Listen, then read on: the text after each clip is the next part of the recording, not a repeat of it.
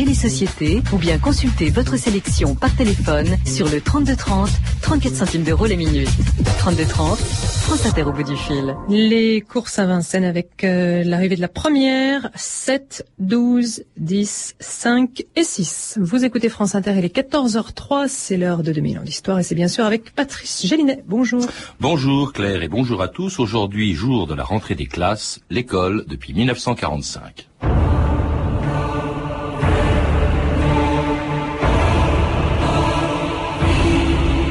Fini les vacances, c'est la rentrée des classes. Ça me fait plaisir quand même de revoir mes copains parce que ça fait longtemps que j'étais pas là. «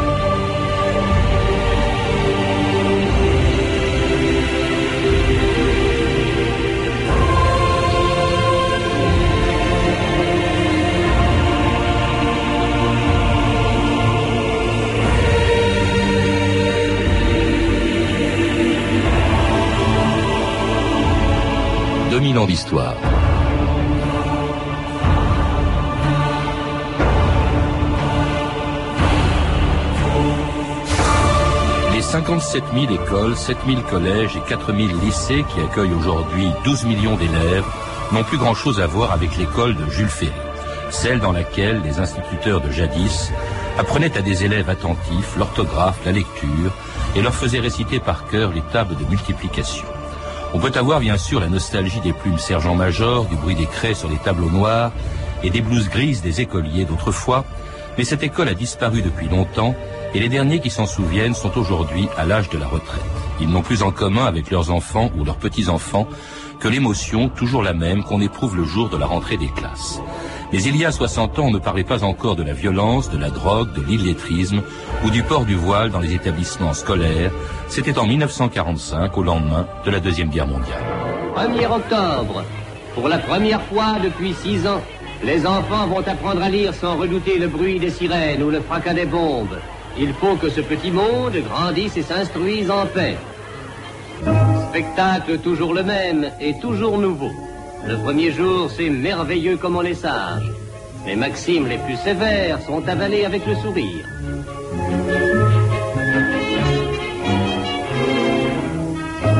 Rentrée de paix, mais encore rentrée de crise. Leur trouvera-t-on des livres, des crayons, des cahiers et des souliers Antoine Pro, bonjour. Bonjour. Alors, vous êtes un grand spécialiste de l'histoire de l'enseignement et de l'éducation. Vous voulez dire quelque chose sur ce qu'on vient d'entendre? Oh, c'est c'est touchant, c'est vrai, parce que la, la guerre a été très dure euh, pour les écoles, mais c'est vrai aussi que c'est un monde euh, à jamais disparu. Parce que euh, là, bon, il y, a le- y avait un, euh, c'était il y a 60 ans, c'était en 45. Le contexte était évidemment euh, très différent. C'était la libération, c'était la fin de la guerre. Alors qu'aujourd'hui, on vient de l'entendre dans les informations, ce sont les otages, c'est qui exigent d'ailleurs, c'est les preneurs d'otages qui exigent le retrait d'une loi sur le port du voile. Alors le contexte a changé, mais il n'y a pas que le contexte. Vous le rappelez dans un livre justement, Antoine Pro, qui vient d'être réédité chez Perrin, l'histoire de l'enseignement et de l'éducation. Il y a aussi euh, l'école. L'école d'aujourd'hui n'a justement plus rien à voir avec celle que l'on vient d'entendre. Il n'y a pas que l'école, la, société d'aujourd'hui n'a plus rien à voir euh, avec celle de 1945, et c'est pour ça que l'école est différente. En 1945, euh, une bonne moitié de la population vivait à la campagne. Vous avez cité le chiffre de 57 000 écoles. Il y en avait plus à l'époque. Et, et parce qu'on a fermé beaucoup d'écoles à classe unique. Aujourd'hui, on a des groupes scolaires. Tout le monde passe CP, CE1, CE2, CM1, CM2. Euh, la classe unique, euh, ou le, groupe, l'école à deux classes, les grands, puis les moyens et les petits, ça c'était la règle générale en 1945. Alors, et puis c'était- une période de pénurie. Euh, et puis regardez, il n'y avait pas de téléphone portable, il n'y avait pas de télévision. Non, tout a changé. Alors justement, on, on va voir un peu en survolant, bien sûr, euh, ce qui s'est passé depuis 1945 avec euh, l'école, dont vous ne séparez pas l'histoire, d'ailleurs dans ce livre, de l'histoire ou de l'évolution de la société et de la famille. Vous venez de le dire, les trois agissent les unes sur les autres, au fond.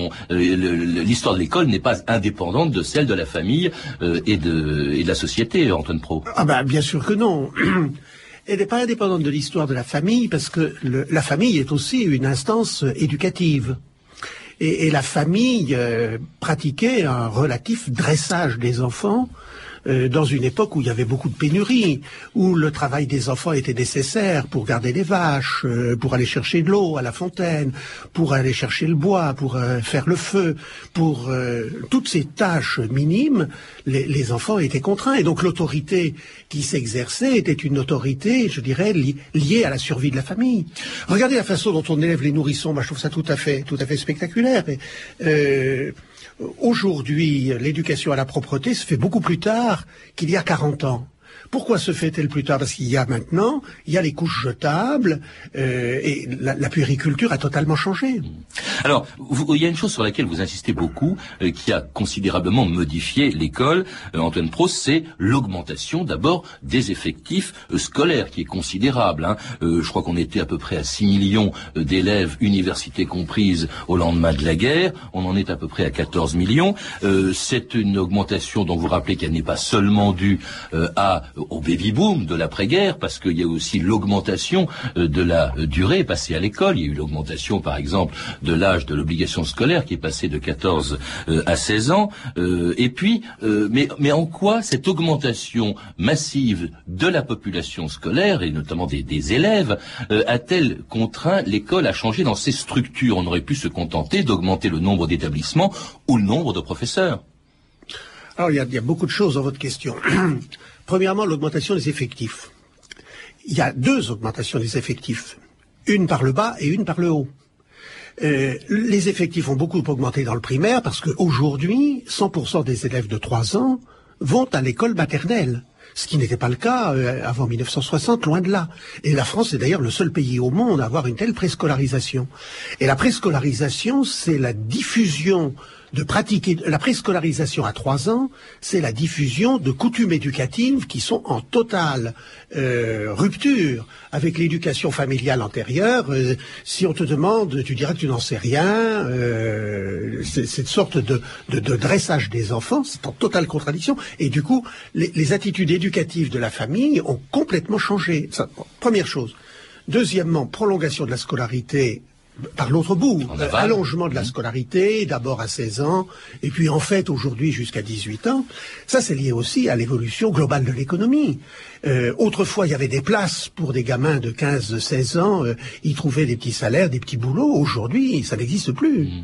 Ça n'existe plus. Il n'y a plus de saut de ruisseau, euh, il n'y a plus de, de commis. Le, le euh, salaire de l'enfant n'est plus non, indispensable le comme c'était le cas à Et la puis en famille. plus, les parents n'en ont plus besoin. Autrefois, c'était un rapport non négligeable. Mm. C'est pour ça que les enfants de mineurs descendaient à la mine à 14 ans. Oui. Le fait de même qu'on ait prolongé la scolarité euh, a permis effectivement, euh, au-delà du, euh, du primaire, euh, a permis à des enfants qui n'y avaient jamais accès de rester à l'école alors qu'ils la quittaient à 14 Oui, ans alors- euh, avant. Mais alors, si Il y a une démocratisation quand même qui s'est faite il y a une aussi. démocratisation, mais il y a, il y a surtout une, une transformation anthropologique. C'est-à-dire que actuellement, être élève, être lycéen, être étudiant, c'est un statut social.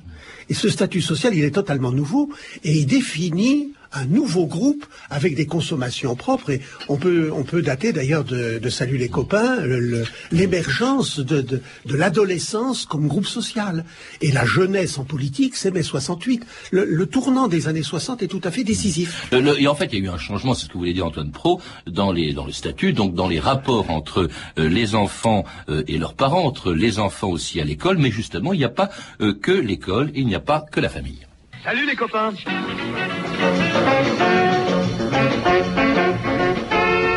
Certes, la jeunesse qui monte a toujours des fourmis dans les jambes, mais à l'entassement des caves enfumées, elle préfère l'ambiance plus fleur bleue du golfe Drouot, où les Johnny Hallyday, en puissance, viennent tenter leur chance.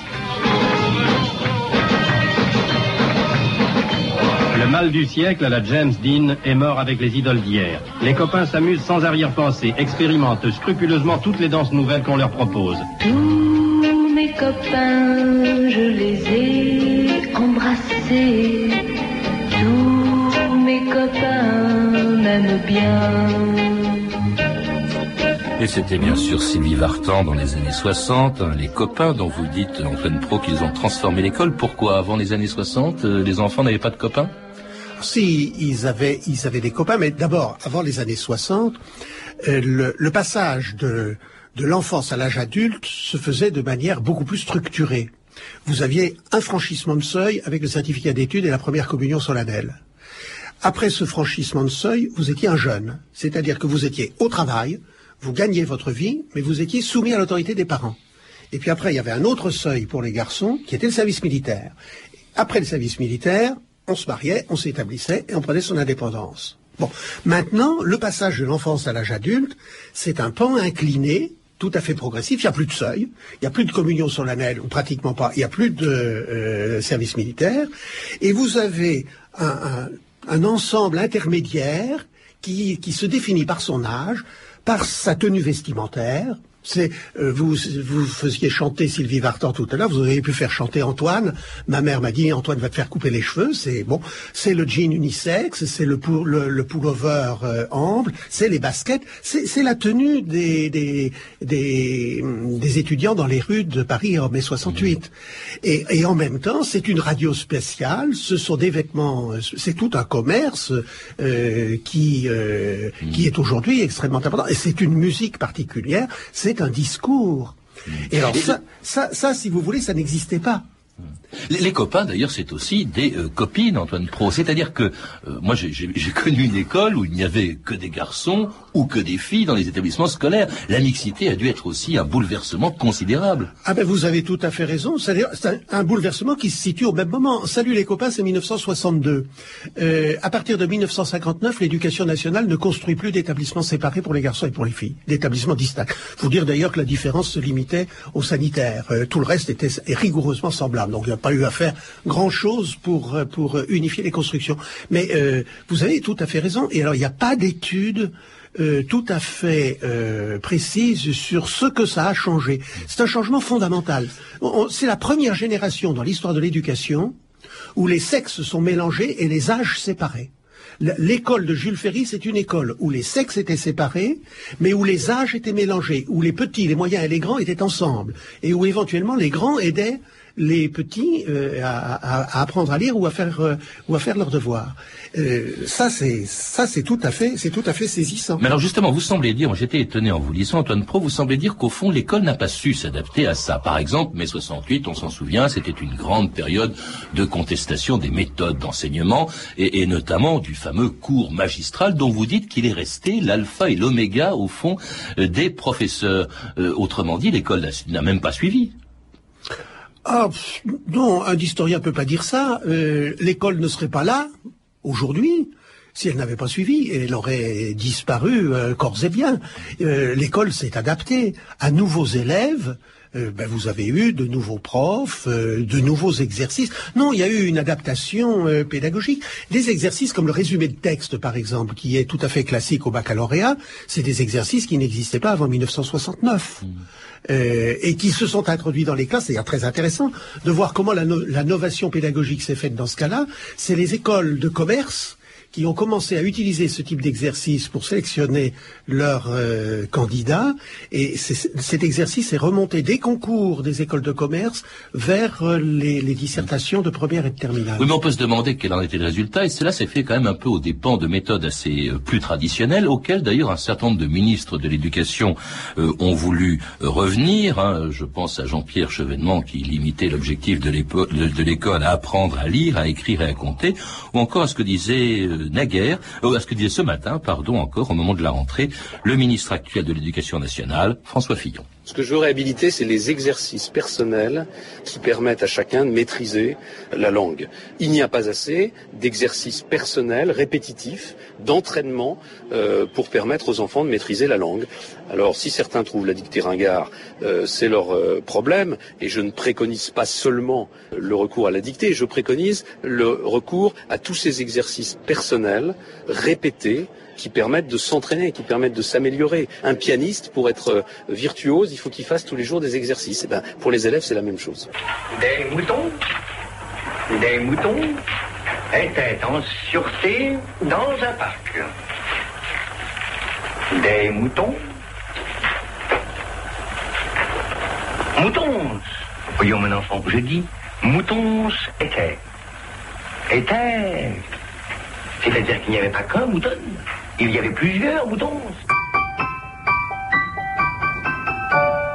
Deux et deux, quatre, quatre et quatre, et 8 font 16. Répétez, dit le maître. 2 et 2, 4. 4 et 4, 8. Et 8 et 8 font 16. Mais voilà l'oiseau lyre qui passe dans le ciel. L'enfant le voit, l'enfant l'entend, l'enfant l'appelle. Sauve-moi, joue avec moi l'oiseau. Alors l'oiseau descend et joue avec l'enfant. Deux et deux, quatre, répétez, dit le maître. Et l'enfant joue, l'oiseau joue avec lui. Quatre et quatre, huit. Et huit et huit font seize. Et seize et seize, qu'est-ce qu'il faut Ils ne font rien. Seize et seize, et surtout pas trente-deux. De toute façon, ils s'en vont. Et l'enfant a caché l'oiseau. Vous écoutez France Inter 2000 ans d'histoire aujourd'hui, l'école depuis 1945 et cette chanson de Jacques Prévert, la page d'écriture chantée par les frères Jacques. Qu'est-ce que vous pensez, Antoine Pro, justement, et non seulement de cette chanson, ou encore de Louis Jouvet qu'on a entendu à l'instant dans, cet extrait de Topaz, mais aussi des propos de François Fillon sur le retour à des méthodes traditionnelles. Il parlait non seulement d'ailleurs de la dictée, mais il évoquait, on n'a pas entendu, un retour à l'autorité des, des professeurs comme si elle était remise en cause. Oui, euh, je... c'est une régression. Et est-ce que si c'est une régression, pas, elle est c'est pas, inutile c'est pas une régression, c'est une évidence. Euh, Je, je, je suis pas d'accord avec François Fillon euh, quand il croit à l'efficacité des redoublements. Euh, Je ne suis pas non plus d'accord avec les discours pessimistes qui sont pas les siens nécessairement, mais qui sont en vigueur dans notre société sur la baisse, le, le recul de l'enseignement primaire. Je note simplement qu'on on dispose aujourd'hui d'évaluations régulières CE2 6e qui euh, permettent de mesurer de façon fiable le niveau des élèves. Il y a des variations annuelles très fortes, mais dans l'ensemble, c'est stable.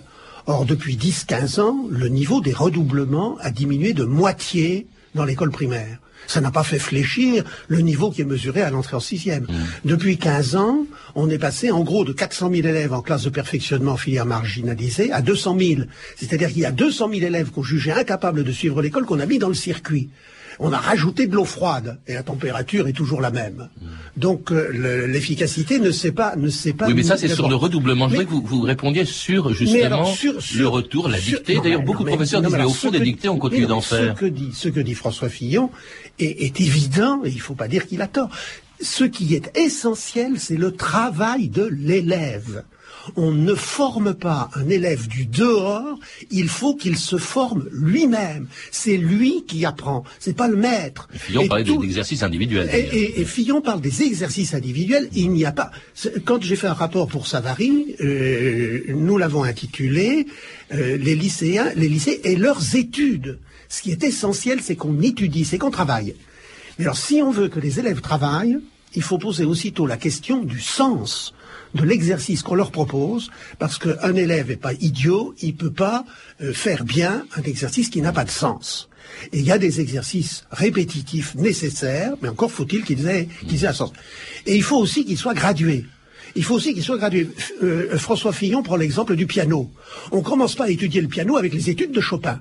Mais dans l'enseignement français, on met toujours les études de Chopin en sixième, euh, dans, les disciplines abstraites. On commence avec des programmes beaucoup trop ambitieux. Et les programmes trop ambitieux sont contre-productifs. Parce que si vous demandez à un élève quelque chose qui est trop dur pour lui, trop difficile au niveau où il en est, il ne peut pas le faire bien et vous ne pouvez pas l'évaluer. L'absence de maîtrise de la langue française, vous êtes d'accord, euh, Antoine Pro, et d'où ce- cette nécessité euh, aussi de ce qu'évoquait François Fillon, le retour un peu, ou en tout cas le maintien de, de la dictée. Mais euh, on a l'impression quand même que dans bien des domaines, malgré des réformes, et on ne les cite pas, vous ne les citez pas dans votre livre, parce qu'il y en a tellement qu'on y passerait toute l'émission, qui d'ailleurs, euh, à laquelle il ne reste que quelques minutes, mais euh, en revanche, on a l'impression que ça a servi à rien, que l'école a fait faillite aussi bien dans sa mission d'instruction euh, que dans sa mission d'éducation. Euh, le- L'illettrisme, je le citais tout à l'heure, il y a l'échec sc- scolaire, la violence aussi euh, à l'école, la persistance des inégalités, la euh, dégradation aussi de l'autorité des professeurs.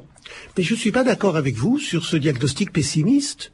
Je ne suis pas non plus d'un optimisme forcené, mais je dis que l'école se bat et qu'elle se bat bien et avec de- des résultats. C'est d'ailleurs, si j'ai bien compris, mais je n'ai pas encore lu, ce que dit Hervé Hamon dans son dernier livre, Tant qu'il y aura des élèves. Vous voyez, du point de vue des résultats, du point de vue du niveau, l'école a encaissé l'afflux massif des élèves au niveau du collège et au niveau du lycée sans compromettre nullement la formation des élites. Donc c'est plutôt un succès. Et du point de vue de l'intégration bah, quel plus bel éloge de la vertu intégrative de l'école républicaine que les déclarations auxquelles nous assistons en ce moment dans la conjecture dramatique de prise d'otages. Justement, effectivement, il s'agit là d'un nouveau problème auquel sont confrontés les, professeurs. Je propose d'écouter, euh, alors qu'en ce moment il y a euh, deux otages euh, français qui sont détenus en otage par une organisation qui veut l'abolition du voile à l'école, écoutez justement ce qui se, se passait ce matin dans une école de Toulouse, France Inter, à 8 heures, Patrick Roger. Pas de provocation, c'est le maître mot ce matin dans les cours d'école, une volonté d'apaisement dans le monde de l'éducation, comme chez les religieux. Exemple au collège Bellefontaine de Toulouse, où la principale Liliane Chanson-Fischbach a donné ses consignes hier lors d'une sorte de répétition générale. Je souhaite que lorsque je ferai l'appel, si parmi vos élèves, nous avons une élève ou un élève ou une maman qui vient accompagnée d'une jeune fille qui aurait, comme l'année dernière, ça s'est produit, euh, un voile euh, sur la tête. Mais je vous demanderai à ce moment-là de dire, les professeurs principaux, vous serez au premier rang, de dire, Madame, Monsieur et l'enfant, veuillez bien vous rendre devant le bureau du principal qui va vous recevoir. Voilà, je souhaiterais que ces enfants ne soient pas mis à l'index, ni dans la cour, ni dans les couloirs, ni dans vos cours. C'était la principale d'un collège de Toulouse. J'ai dit à l'instant que euh, l'organisation qui détient les otages veut l'abolition du voile. C'est bien sûr l'abolition de la loi sur le voile, d'ailleurs, qui est une loi sur le voile, mais qui est une loi, une loi sur les, les signes ostensibles, les signes religieux ostensibles dans des écoles laïques. C'est quand même un problème tout à fait nouveau, impensable il y a 45 ans, Antoine Pro, cette affaire euh, du voile. C'est, ça montre en quoi c'est la société, effectivement, qui a changé, plus encore que l'école, qui, qui, qui essaie de maintenir la laïcité.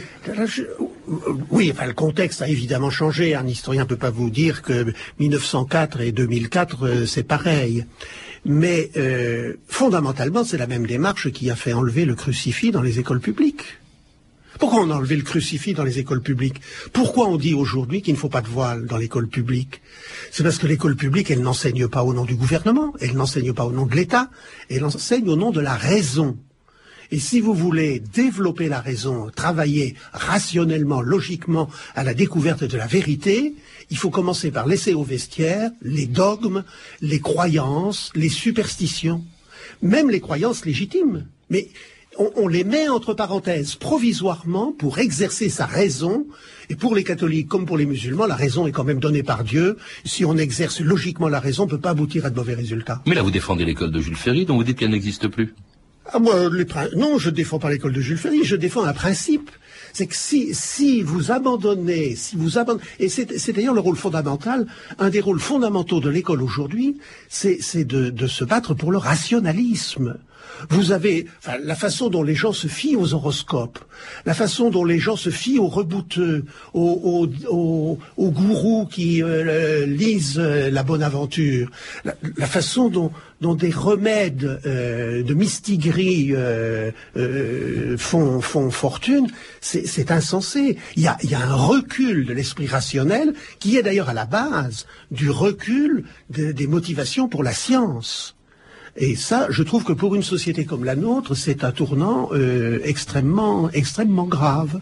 Alors, autre problème qui préoccupe euh, aujourd'hui euh, les, les, enseignants, c'est pas tellement une nouvelle réforme qui est attendue d'ailleurs pour la fin de l'année, hein, qui sera une loi Fillon dont on ignore encore le contenu, mais c'est aussi une question de moyens, avec un budget et des effectifs qui sont en baisse. Mais est-ce que la solution, au fond, aux difficultés de, de, de l'école, c'est une question de moyens? Après tout Les moyens n'ont jamais cessé d'augmenter, Antoine Pro, même quand les effectifs ont commencé à baisser euh, au début des années 90. Je crois que de 94 à 2004, euh, l'ensemble des écoles, collèges et lycées a vu leurs effectifs euh, diminuer de 280 000 élèves, alors que le nombre des professeurs a augmenté de 18 000. Bon, certes, maintenant, cette année, je crois qu'on va les réduire d'environ 3 000, mais est-ce que c'est une question de moyens, selon vous, et de nombre de professeurs? Fondamentalement, non. Fondamentalement, non. Euh, j'ai été le conseiller de Michel Rocard il y a très longtemps, quand il était à Matignon, et euh, en deux ans, deux ans et demi, le budget de l'éducation nationale est passé de 290 milliards de francs à presque 350. Donc le premier budget de l'État, ça n'a pas toujours été le cas. C'est le premier budget de l'État. Et on est loin, ça coûte beaucoup plus cher que les cuirassés nucléaires ou pas nucléaires. Et Michel Rocard me disait, me demandait, quelle différence pour les parents? Qu'est-ce que les parents d'élèves ont vu de différent et de meilleur? Il faut bien dire qu'on a mis 50 milliards dans l'éducation nationale et que si, il s'est passé des choses. Il s'est passé par exemple qu'on a pu accueillir 300 000 étudiants en plus sans avoir de crise majeure comme en 1968. Mais c'est vrai que c'est pas fondamentalement un problème de moyens. C'est vrai. Là, vous justifiez les économies qui sont faites en ce moment, Euh, Antoine Pro? D'une certaine manière, d'une certaine manière, c'est dans l'épaisseur du trait par rapport à un budget qui est aussi haut. Non, il y a une chose qui est importante dans l'éducation nationale et dont personne ne s'occupe, c'est de faire marcher la boutique. C'est de gérer correctement au jour le jour l'éducation nationale. Ça, c'est un, vrai problème euh, parce que vous avez beaucoup de mini-blocages qui pourraient se résoudre par euh, une action euh, administrative quotidienne continue, dans, dans la continuité. Et là, on a beaucoup trop de ministres qui se succèdent et qui veulent chacun laisser leur trace en attachant leur nom à une réforme. Il faut plus faire de réforme de l'éducation nationale, mais il faut la gérer sérieusement. On, on peut pas, euh, peut pas fonctionner sans un secrétaire général de l'éducation nationale. Ou peut-être qu'il faut retrouver une autre structure au niveau des rectorats, mais ça ne peut pas. euh, les dysfonctionnements, c'est avant tout un problème de gestion. Merci Antoine Pro en tout cas de nous avoir rappelé euh, en quoi évolue cette école et comment depuis 1945. Je rappelle que vous êtes l'auteur de L'enseignement et l'éducation depuis 1930, euh, réédité chez Perrin dans les collections de Poche Timpus. Euh, cette collection qui a d'ailleurs publié, je crois, trois autres volumes sur l'histoire générale de l'enseignement euh, depuis l'origine de l'école. Également à recommander L'âge d'or du tableau noir de Christian Crumb, un- une anthologie littéraire publiée aux Belles Lettres qui sera en vente le 16 septembre. Vous avez pu entendre des archives de 1945 et 1963, extraites du journal de votre année distribué en cassette vidéo chez Montparnasse Vidéo, ainsi qu'un extrait bien sûr de Topaz avec euh, Louis Jouvet. Vous pouvez retrouver ces références en contactant le service des relations auditeurs, en composant le 3230 puis en tapant la touche 1, 34 centimes la minute ou en consultant